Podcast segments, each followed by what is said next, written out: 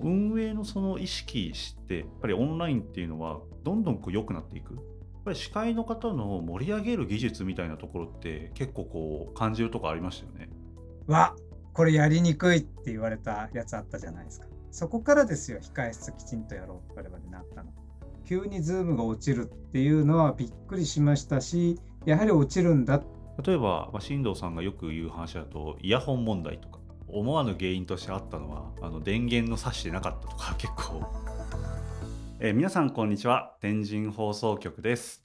この番組はライブ配信で機械格差をなくすことをミッションに様々な配信に関わる情報を皆さんと共有する番組です。はい、ということで、えー第2回天神放送局ラジオが始まりました。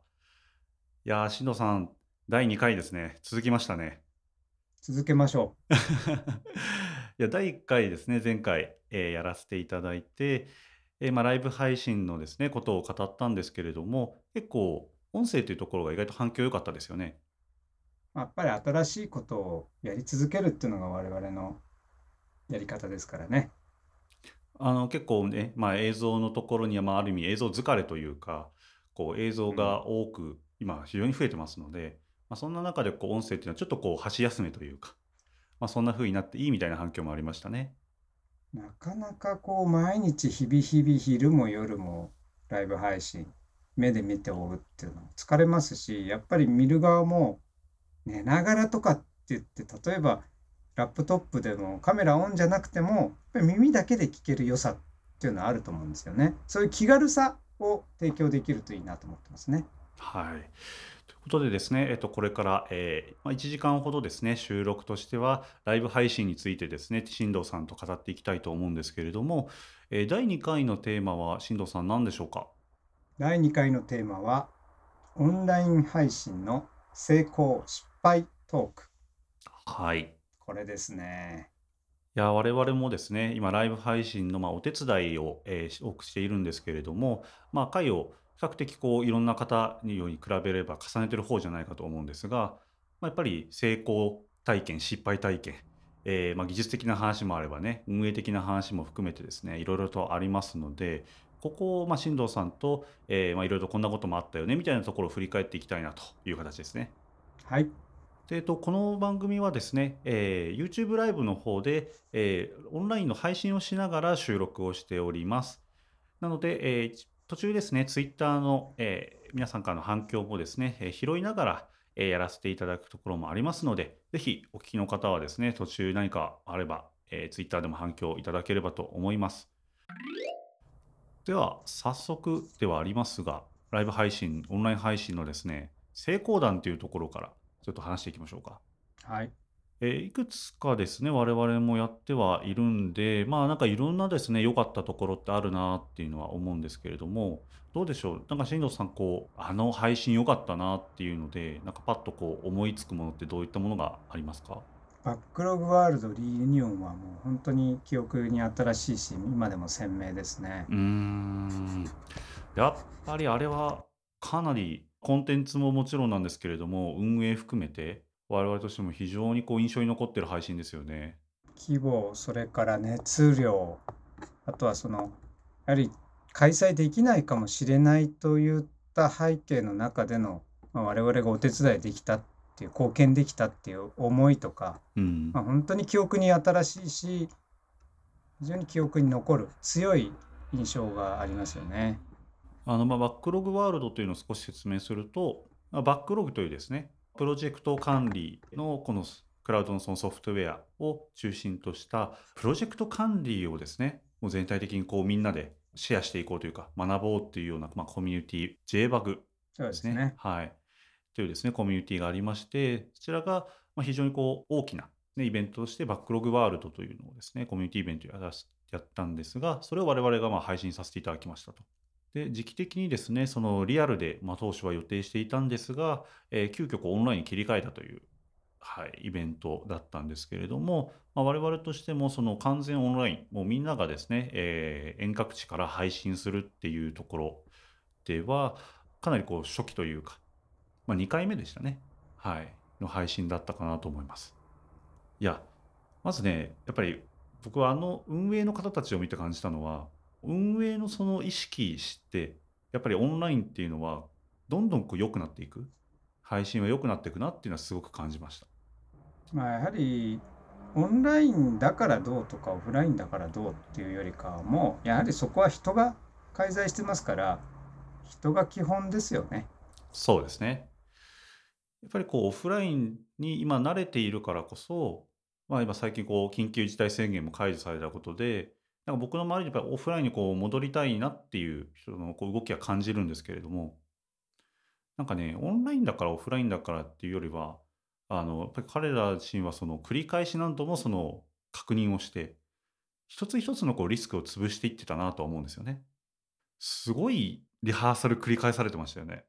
まあ僕は基本的にはあれだけのリハーサルの入念さとか熱量っていうのは人生初だったと言えますね。うん。一つ一つのその話すタイミングだったりもそうですし、なんか起こり得るね、そのトラブルだったりとか含めて、入念な本当にシミュレーションを繰り返しながら、まあ、やはりこうプロジェクト管理というのをですね、日頃からこう研究されている皆様だからこその、そこにかけるリスクを潰すという姿勢だったなと思いますね。で、なんかこう、なんだ、そこで学びもありつつ、やっぱまあ皮肉にもというか、やっぱりその現実的なところとしては、それでもやっぱりトラブルって起きるじゃないですか。実際あの時で言えば、 Zoom が落ちたんですよね。いやびっくりしました。うん、びっくりしました。そう、 Zoom がね、あの、まあ、長時間だからとかではないと思うんですけど、いきなりこう落ちてね、配信の方にまあ影響が出るっていうのがあったんですが、あの時の僕らだけじゃなく、その運営の皆さんを含めたの冷静さってすごいものがありましたよね。まあそれだけのリハーサルをしていったっていうのもあるんですけど、うやはりん。もうそういうことが起きるんだっていう前提で、さすがプロジェクト管理ツールのコミュニティの皆さんって感じでしたよね。本当にね。やっぱり、もう何かが起こる前提で動いてたら、何かが起こっても、こんだけ冷静に動けるんだっていうのは、あの時もう実感しましたね。そうですね。うーん。で、まあ、やっぱり現実のところとしては、あの、その冗長化のところっていうところは、あの時にやはり改めて大事さを学んだところでしたね。そうですね。あの時ってあの、実は YouTube 自体は、えー複数のリージョンの冗長化組んでましたよね。まあかなりあれはチャレンジングでうん。したね。僕と進藤さんが東京と福岡で同時にこう配信を並行させて、まあ、YouTube のそのメインとバックアップストリームっていうのがあるんですけれども、仮に僕が突然落ちたとしても、えー進藤さんの方にですね、こう自動的に切り替わって、ちゃんとこう配信が継続できるみたいなところはですね、実はこうちゃんと考えてやってたんですよね。ただ、そこじゃないところでですね、トラブルが起きてしまって、トラブルがこう防げなかったってところはあったんですけども、まあなんかやっぱりそういった単一障害点みたいになり得そうなところを、えー潰していく大事さっていうのは感じたので、まあ、今では我々としては緊急時には Google Meet とかの方、別のこうソフトウェアの方に切り替えられるみたいなところを意識するようにはなりましたよね。はい。そうですね。次としては、個人的にはですね、これあの非公開のイベントというか、お名前は出さないんですけれども、まあ、あるこう、結構かっちりしたあの配信のお手伝いをしたときに、それでもこんな盛り上がるのかっていう経験をしたのがですね、結構印象的だったんですよね。なんでしょう、あれってどどういうイベントって説明すればいいですかね、しんどさん。まあ各地、特にまあ地方のですね、雇用促進をしているっていう、そういう支援をしている団体のお手伝いだったんですけども、うー地方創生のリーダーを募集しているというような求人に使ったわけですけども、やはりファシリテーターの熱量もさることながら、チャット欄のところで非常に盛り上がったりだとか、あるいはその登壇する側の方々も初めて Zoom に接続したっていう地方自治体の方もいながらも、まあ、終始きちっとできた感がありましたよん。ね。あれってなんだろうな、採用説明会ですよね、ざっくり言えば。そうですね。その採用の、まあ、募集をする側が、その説明会をするというあれはイベントで、で、それを、えーとまあ、YouTube の限定公開の状態でですね、配信をして応募したい方が参加する。そういった採用イベントのですね、あの、その配信だったんですけれども、私これ盛り上がらないだろうなって思ったんですよ。あの盛り上がるっていうのは、まあ、そのチャット欄をですね、使って、主催者側は応募者のですね、意見とか声とかも聞きたいっておっしゃってたんですけど、私これ多分盛り上がらないだろうなって高くくってたら、すごい盛り上がりましたよね、チャット欄。やっぱりもともとファシリテーターの方が慣れていたっていうのもあるんですけど、うん。確かになぜあそこまできちっと盛り上がったのかは、ちょっと謎ですうよね。ん。なんかこうコミュニティイベントとはまた違うこう何か盛り上がりというか、まあ、みんながこう同じものに完全にこう興味を持っていて参加してるからこそのこうそれぞれのこう質問とかがこうどんどん出てくる感じ。なんだろう、具体的なね、チップスとして覚えてるのは、やっぱり司会の方の盛り上げる技術みたいなところって結構こう感じるとこありましたよね。ご本人がその辺、もともとバックグラウンドがあったっていうのが大きいんじゃないでしょうか。うーん。なんか、しんさん、こう、印象的だったその盛り上げ方みたいなのってあります？やっぱりその方自身の声が良かったですよね。うん。声が良かった。あれですよね、その、こ声質っていう、そのなんかその人も天性で持ってるものの話だけじゃなくて、なんだろう、はっきり話そうっていう声ととか、なんかリズムとか、時にこう、ためを作ったりとか、そうですね。うん。司会の方意識一つで、こんなにもこう、印象って変わるんだなみたいなとこありましたよね。あれはもうびっくりしました。うんうんうん。あとその導入部のね、その一番最初のこう巻き込むっていうあのアイスブレイクみたいなところも、えー非常にこう印象には残っていて、やっぱり最初に、えー皆さんにこう、そのチャットのところにですね、じゃあ書き込んでみてくださいねっていうような、まあ、あえてこう時間を作ったりする。声のトーンも合わせて、なんか自信持ってこうやられることで、なんかみんなもこう参加しやすくなるみたいなところもあるのかななんて思いましたね。やはりその、ファシリテーターの方のもうバックグラウンド、今までのご経験のなせる技というしかないんじゃないかっていうぐらいもう素晴らしかったですよね。うーん。で、でもなんかもっと印象的だったのは、その登壇者のとのアイスブレイクっていうところも、非常にその方はもうなんか優秀で、ネタ仕込んでましたよね。うん、確かに。あの、具体的に言うと、採用イベントなんで、まあ、最初かっちりした服なんですよね。ちゃんとネクタイして、スーツビシッと決めてと。でも、監視のところは捨ててこう履いてて、あえてそれを最初に皆さんにネタとして、大丈夫です、履いてますよ、みたいにこう見せると。なんかあれでこう、一気に、あの、硬さが皆さんの、その登壇者の方のね、もうズームも初めてですみたいな方の硬さが一気にこう溶けていって、その後がなんか進めやすくなった感じありましたよね。そうですね。うーん。これうまいなと思いました。そう。なんかああいうやっぱり運営側のそういった、なんだろう、一つ一つの工夫だけで、全然こういいものになっていく。最終的にそれがなんかこう一体感になっていくんだなっていうのはすごい感じましたね。これはもう本当に技術、まあ、いわゆる配信、ネットとか YouTube とか Zoom とか、そういう技術面じゃない、運営のファシリテーション技術っていう面ではものすごく僕は印象に残ってます。ん、本当に本当に。そうですね。しのさんとしてあと印象に残っている成功体験っていうと何があります？大規模なイベントで言うと、やっぱりこれも優勝で受けたやつですけども、ほとんどの方々が、まあ、初めてだったっていうこともありましたけども、実際いろんなズーム配信とか手掛けられていて、ご自身で体験されていて、我々が用意していたその控室運営っていうのはものすごく喜ばれたっていうのありましたよね。有料でお引き受けしたやつ。あれはもう逆に言うと我々すごく励みになりましたし、そのうん。控室の運用っていうことによって本番の方にこう送り出してったり戻ってきたりっていうのをある意味発明したわけではないけども我々のこう創意工夫でスムーズに運営できた。そして喜ばれた。少しご自身でやってみたけどなかなかスムーズなイベントを運営できなかったっていう方々から特に絶賛いただいたっていうのは非常に嬉しい思いがしましたよね。えっと、まあ、我々が今配信するときには必ず控え室の部屋も作ってるんですよね。そのはい。登壇者のメインの Zoom 以外に控室の部屋を用意していて、まあ、事前の情報共有ですよね。我々と運営の方との、えーまあ、開始モニター、まあ、最新の映像をですね、YouTube のディレイのない映像をそこで共有したりとか、あとは登壇の順番になる前の人たちが、えーそこで、まあ、何かこう事前の共有をするための部屋。で、もう一つの目的は、まあ万が一メインの Zoom で何かあった時に、そっちにこう切り替えて、まあ、Google Meet なんですけど、えー特貫でもいいからそっちで配信をこう続けていくと。はいまあ、そういった部屋を我々はまあ控室と呼んで用意しているんですが、まあ結構この辺りはあのーなんだろう初めてやる方からすると全然こう発想がないというか、まあ、我々もこう失敗の中でこうあこういうの必要だねってこう気づいてきたところだったんで、裏話しちゃうとね、失敗っていうより、我々がまだ控室やってなかった頃、ものすごく怒られましたもんね。えー、とどんな怒り方がありましたっけ？わこれやりにくいって言われたやつあったじゃないですか。はいはいはいはいはい。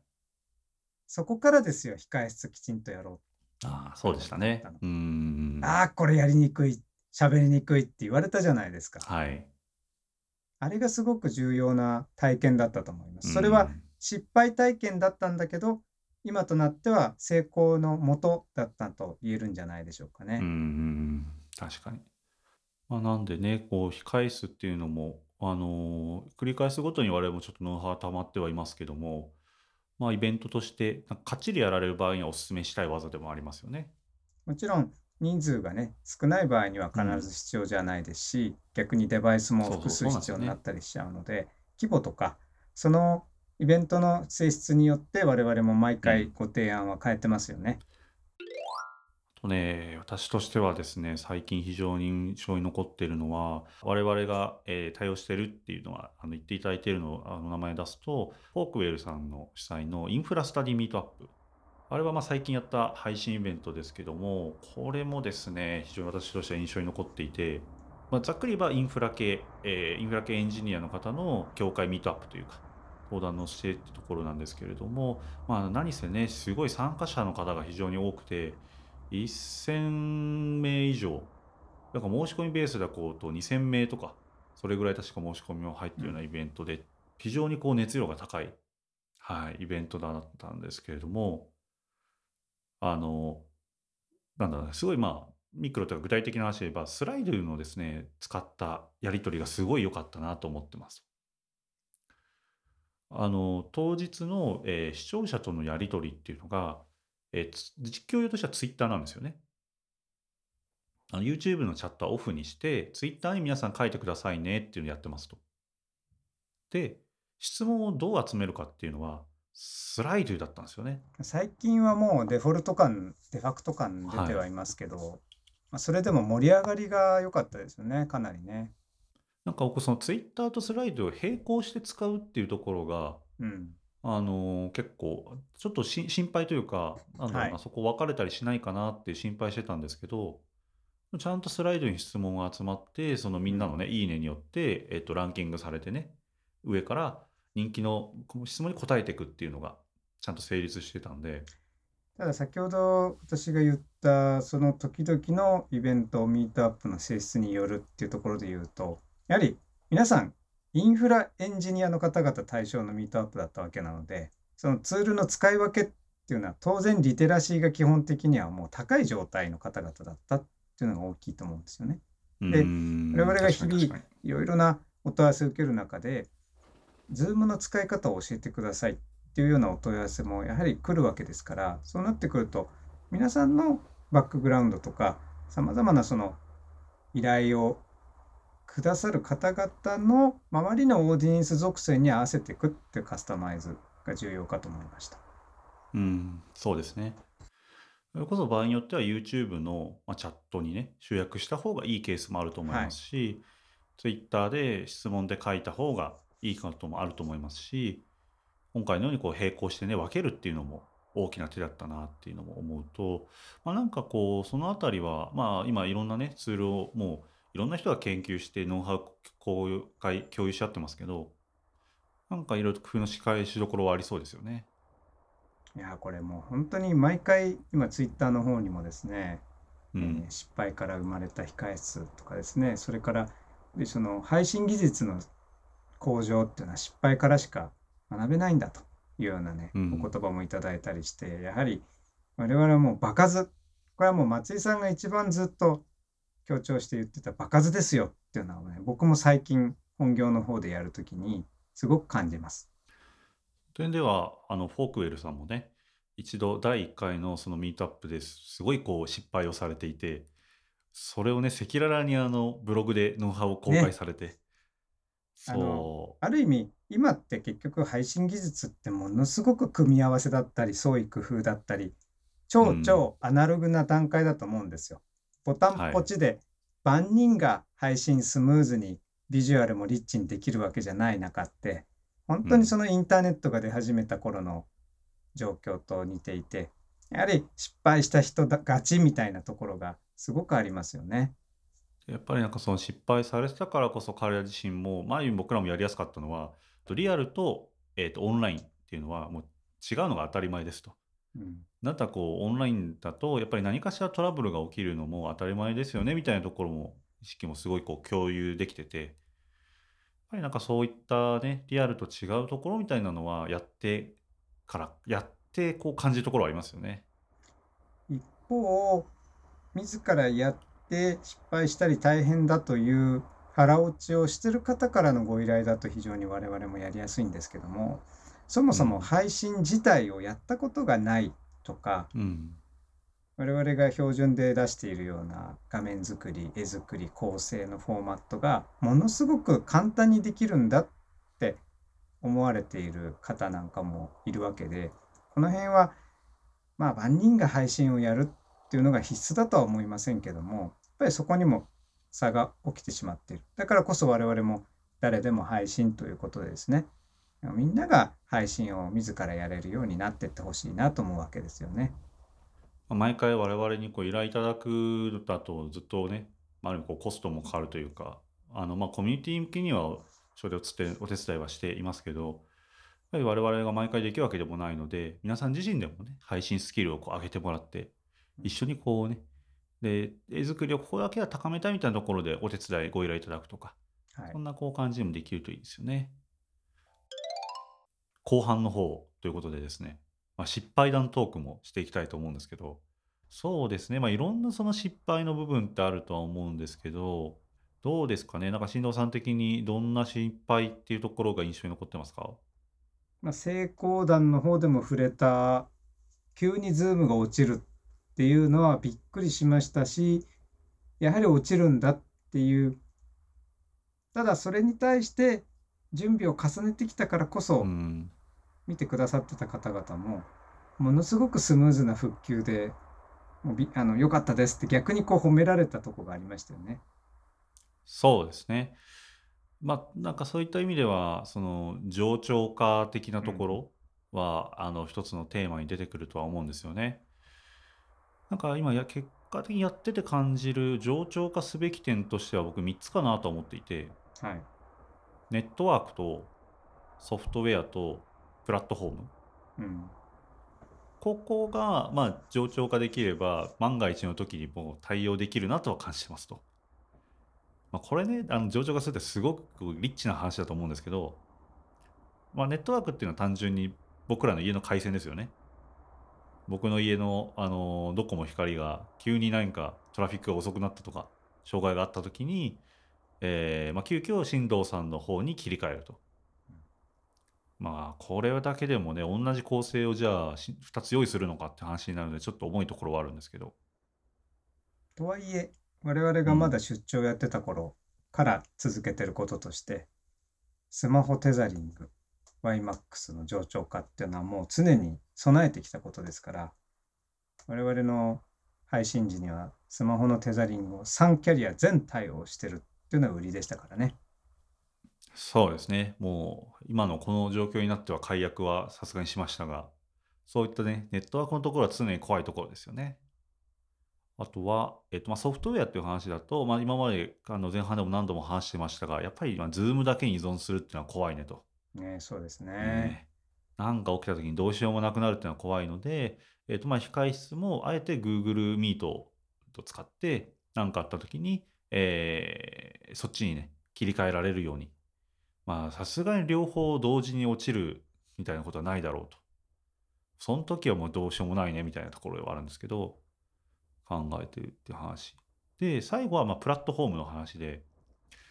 ぱね、YouTube が落ちるってこともあるんですよね。いやーこれが結構ね鬼門ですわね。ん。こればっかりは。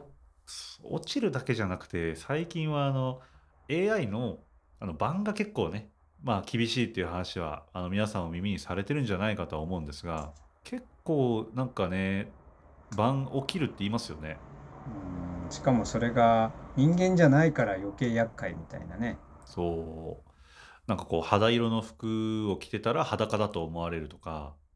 何がいけないのかわからないけど、この人が出たら止まるみたいな。うん。なんかそういうのも聞きますし。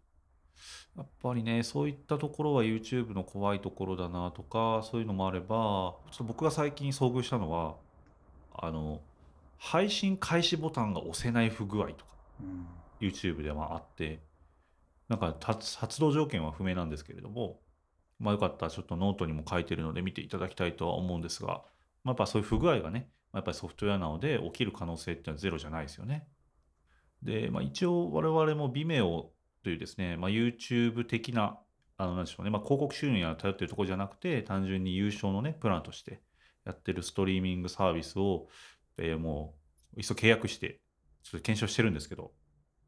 ちょっとなんか、あれ、YouTube に比べるとめっちゃ重くないみたいなところとかも、今、少し感じつつ、もうちょっと検証が進んだら、このあたりは皆さんと共有したいですね。さてさて、他の失敗談というところだと、まあ、登壇者さんのね、ちょっとしたそのことでの、えーまあ、失敗というか、まあ、気になっているところとかもありますよね。例えば、まあ、進藤さんがよく言う話だと、イヤホン問題とか。まあそれを失敗っていうのは申し訳ないんですけどマイク付きイヤホンっていうらしいんですけど正式名うん称まあいわゆる1000円でコンビニで買えるやつですね、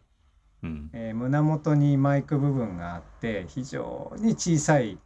まあ、マイクの集音をしながらヘッドホンと一体になっていて例えばまあボリュームコントロールがついてるとか、まあ、そちょそうしたらやっぱり数千いくと思うんですけどそういうのがもう一番コスレ音っていうんでしょうかね。スレ音。うん。これはもう本当に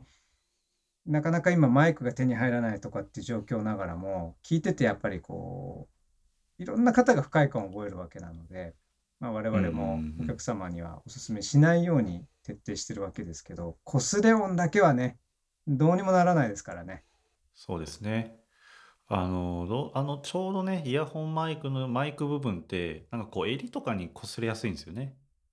で、やっぱり本人もその擦れるのって気づかないもんだから、普通にこう始めちゃうんですけど、そ、結構ね、あれガサガサって音がやっぱり気になるので、あれはね、ちょっと、やっぱりリスクとしては感じつつ、まあ手軽な方法ではあるんですけど、えー悩ましいところですよね。そのノイズへのまところっていうのは結構事前にあのリハーサルをねちゃんとすれば意識できるところもあってその人にねちょっとちょっとこれもこれはこれでこういうとこあるんですけどちょっとこう手で固定してもらうとかはいそういったので回避できるところはあるのでやっぱりリハーサルの大事さは感じつつリハーサル系で言うとあと画面共有も結構ねトラブルのもとありますよねまあ結構どころかこれけ、うん、あの多いので、ぜひメインなトピックだと思います。メイン的なトピックだと思います、これは。 Zoom で画面共有したらなんか画面がうまくいってないと。こう一部しか映ってないとかうん。なんかアスペクト比が変とか。これね結構いろんな原因ありますよね。一番多いのはやはりマルチモニター環境で、まあ、こういう。ご時世ですからご自宅でやっていて、うん。いわゆるあのところの潤沢な自宅環境の方に多いんですけども、マルチモニターでやってる場合の画面共有が全画面でいかない。つまりそのプレゼンテーションモードっていうことでですね、横に次のスライドが映っちゃってるのがデフォルトで来ちゃうとかね。この前あのあったのは Zoom の画面共有するときに画面全体じゃなくてそのソフトウェアのウィンドウだけを指定するとかあるじゃないですか。あれしたときになんかねサイズが明らかにパワポのサイズがおかしいんですよね。4対3どころじゃなくないみたいなこう狭さになってるんでなんか知ってる方は知ってるかもしれませんけど、あの6448っていうのがあってですね、なんすかそれ 640×480 みたいなね。あー、もう HD どころじゃないやつみたいなね。なんでこうなるんだろうみたいなね。とかね、結構画面共有も、その、なんかね、良かれと思ってやったことが失敗だみたいなの結構あるので、やっぱりこのあたりリハーサルするの大事さってすごい思いますよね。とはいえですよ、うん。リアルで会場でやった場合の HDMI が調子悪いとか、うん。例えば Mac で言うと Type-C のモデルになってからちょっと接続に難があるっ。て結構あったじゃないですか。ありますね。でアダプターによってはうまくいかないけど純正だとどうとかって、そういう問題は逆に言うと皆無になったわけでこういったのがなくなった面においては、これはもう我々がいつも言ってることだけどオンラインだからこそ良くなった部分でもありますよね。ちょっと違う側面だと、なんだ原因の切り分けが結構難しいなみたいな時はありますよね。失敗談っていうかなんかその、なんだろうな、よくあるこう話として。一番多いのが登壇者が多いイベントでご自宅のインターネット環境が非常に速度が遅い場合、うんうんうん。音声が途切れたっていうのを運営側にされてしまうっていうのは多いですね。うん運営側のこう範疇ということで。で、明らかに我々もかなり冗長化したりだとか有線 LAN での、うんえー接続をしたりっていうことで完璧にやってるつもりでもどうしてもその登壇者の方のご自宅の環境どうしてもそこがもうボトルネックですから、そこが途切れると配信が止まったっていうツイートを見かけるときは少しドキッとしますよね。登壇者さんなのか、回線なのか、あとまあ端末なのか、えー、なんか我々なのか、うん。で、最終的にはその視聴者さんの環境なのかとかね。そうですね。全部ありえますからね。そうそうそう。このあたりが、まあ、やっぱりこう見えにくく、より見えにくくなった感はあるので、うんまあ、ここのあたりはですね、我々はいつも、あの、なんか異変感じたら、すぐ確認してますよね、お互いに。それを今の2人でって、二人である意味気を張り詰めて、うん2人でウォッチして監視してる監視役ですもんね、もうね。ああ、そうですね、そう。あのね、やっぱね、配信をね、イベントの配信を一人で全部やるこ辛さみたいなのは、だ怖さはすごく僕は感じてて、新藤さんと二人でやってるおかげですごい僕助かってるんですよ。なんでかっていうと、その本番のね、あの YouTube のウォッチとかではうん、新藤さんに任せてるじゃないですか。うんで音が、音とかなんか絵に異変があったら教えてもらうと。あれね、結構、あれ、あれやるだけで助かるんですよね。まあこれ天神放送局名乗ってますけど松井さんは東京なわけでで私は福岡だともともと東京にいたけど福岡行ってって言ってまさか配信する側も別々の場所にいながらにしてこういうタッグ組めるなんて本当に面白いし嬉しいし意外に2人別々の場所なのに完全オンライン配信になったおかげでその運営側の距離的物理的格差までなくなっちゃいましたもんね。そうですね。だからその、まあ、僕らは2人でってやってますけど、でそのここれを聞いてね、やってる人たちも、誰かに、えーお願いしておくことはすごく大事だと思ってて、だって YouTube の方をずっとその配信担当がウォッチするって結構辛いわけですよ。だって普通何も起きてないから、見たいのはね、今、今の方じゃないですか。その Zoom の方。ってなると結構 YouTube の方ってか軽んじがちなんですよね。うんでもな、なんか起きる可能性は結構あるので、やっぱりそこをウォッチしてもらうっていうのは大事だし、まあ、あの、あと可能なら、その、まあ、僕らの場合で言えば運営の人ともね、そこを共有しておいて、僕と進藤さんの間で確認すると、あと運営の人にも、これって今どうですか？みたいな実際見てもらって、お互いにチェックして、あう、んじゃあこれはその見る見てる人の多分問題だよねみたいな。一緒に確認するみたいなところもね、結構大事ですよね。な、何が原因か分かんなかったけど、思わぬ原因としてあったのは、あの電源の挿してなかったとか 結構忘れがちだけど大事なところで、あのですね、一回あったのが、僕、明らかに僕の配信中にですね、なんか音がおかしくなったんですね。映像と音がすごいこうなんかスローというかバグり始めたと。えっと、その時ね、ゲストと進藤さんがいたんですけど、お二人は明らかに問題ないんですよ。なんか普通に話してるんですよ。で僕だけなんかこうおかしくなってる。なんだこれってすごい探して原因全然わかんなかったんですけど、もう本当話単純で、えーその PC の電源挿してなくて、電源がもうあのレベル4とか3に3%とかになってたと。この電源結構ね、忘れがちなんですよね。端末が増えると、特に。あのーそれこそ僕らだと iPhone とか iPad とかも使う時もありますけど、あれとか普通にこう置いちゃったりしがちなんで、で長時間の配信だとね、あの30分とかないんですよ。やっぱ3時間4時間とかやってるともう結構それが減っちゃうので電源はね確認した方がいい。まあ、あの、我々そのまんま完全オンラインフルリモートじゃなくて、コロナが来なくて、もう現場主義でずっとやってたら、コテコテのね、はい。もう発、発電機にまで買ってたんじゃないですか。いやいやいや、蓄電池か。そこまではいらないですけど、いや結構ね、その HDMI とか挿してるから、ちょっとパソコンとか気づきにくいんですよ。なんか刺さってるなとか思っちゃうと。まああと、どうしても Mac ね、最近のモデルって USB-C になってきて、まはい。あその、やはり、兼用になってるじゃないですか、いろんなものがうんうんね。例えば、えー PD、パワーディストリビューションできる USB なのか C なのかとかね、そういったのもやっぱり忘れがちではありますよそうですね。よ。前あったのが、あの、あるデバイス挿してたんですよ、パソコうんうンに。ん、で、なんかそいつから微妙に給電されてたみたいで、そうそう、兼ね、ねてるからですね。そう、電う源、ん、電池ボタンのアイコン見たら、なんか、で、充電してるっぽいのになってたんですよ、最初見たら。うん、明らかに給電のでワット足りてないんで、途中からなんかもうすぐ解除されたみたいで、気づかなかったみたいなことはあったんで、そう、結構ね、電源は本当に最終的にはそこ、あの、あり得るので、ぜひ、あの、なんかあった時はそこも疑っていただきたいですね。ということで、はい、失敗談トークは、はい、大体この辺りですかね。じゃあ、ちょっと後半はこの辺りまでにして、最後に、えーまたコメントを、えー拾わせていただいて、今日は終わっていきたいと思います。ロビーさんが、あの、すんなりうまくいくと成功した感がないんですよね、みたいな。もう、あれですね。あの、ハマっちゃってる人ですね。あの、でも確かに、うまくいきすぎてるとなんか怖くなるんですよね。あれ、おかしくない？何も起きないぞ、みたいな。確かに。その怖さはうん。わかります。うん。うまくいきそれ、すぎるそれでね、怖さね。そう、どっかで起きるんじゃないかみたいな。最後のうん、最後になんか落ちるんじゃないかみたいな、逆に怖くなりますよね。は、えー渡辺さんから OBS で動画配信する際の音声設定でハマりましたと。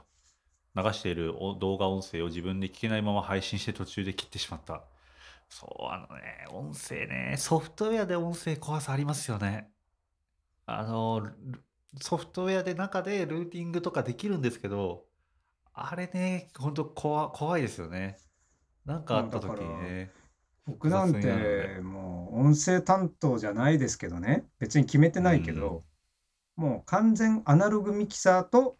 USB インターフェース付きの USB ミキサうー2つっていうことん。で、その音声もミキシングを冗長化してますもんね、僕は。ハマるとね、そこまでいっちゃいますけど、やっぱりまあアナログのね、単純さありますよね。なんかあった時に切り分けがしやすいというか。そうなんうです。切り分ん。けられる良さっていうのがアナログにはある。特に音声はそう思います。感じますよね。あとは、えーと、あ、ロビーさんが、タイプ C にはテプラを貼って用途を決めてますということで、確かに。ね。一番わかりやすいですよね。目的をもう貼る。うん。そう。もう最終。的には、最終的にはアナログなんです。ん。僕もテプラ買おうかな。ちょっと悩みますね。はい。というところで、たくさんの反響もいただきありがとうございます。ありがとうございまはい。いかがだったでしょうか？第2回天神放送局ラジオ。えーこんな感じでですね、我々は今後も、えーライブ配信にですね、関わる様々なノウハウというところを、また週に一度のペースで、こういった形で配信をしていこうと、ラジオ配信を、はい、していこうと思いますので、えーぜひ今後もですね、えーご覧ご覧いただければと思います。なんかこう、我々の考え方もどんどん変わってきてるなと思うところもあって、なんか配信をね、そのどう盛り上げるかっていうところにすごく我々もこう日々考えてはいるんですけど、それを考えるときに必要なのって、もうちょっとこう長い時間軸が必要なんじゃないかみたいな話も最近出ていて、なんかこう、もうそれってコミュニティとしてどう長いスパンで盛り上げていくべきなのかみたいな話も出てますよね。そうですね。なんか単純な配信のその方法論とか失敗談成功論だけじゃなくてなんかもう少しその高いレイヤーとしてどうその熱量を持ったねうん。なんかこう場を作るか場っていうのは一瞬だけじゃなくてそのある意味コミュニティとかその作るのかみたいなところに我々のこう考えとか興味も結局そこだよねみたいな話にもなってますよね。なのでちょっと今後はそういったところもお話もしていこうかなと思いますので、ぜひぜひご期待いただければと思います。はい。はい。ということで、ではまた来週もお会いしましょう。それではありがとうございました。ありがとうございました。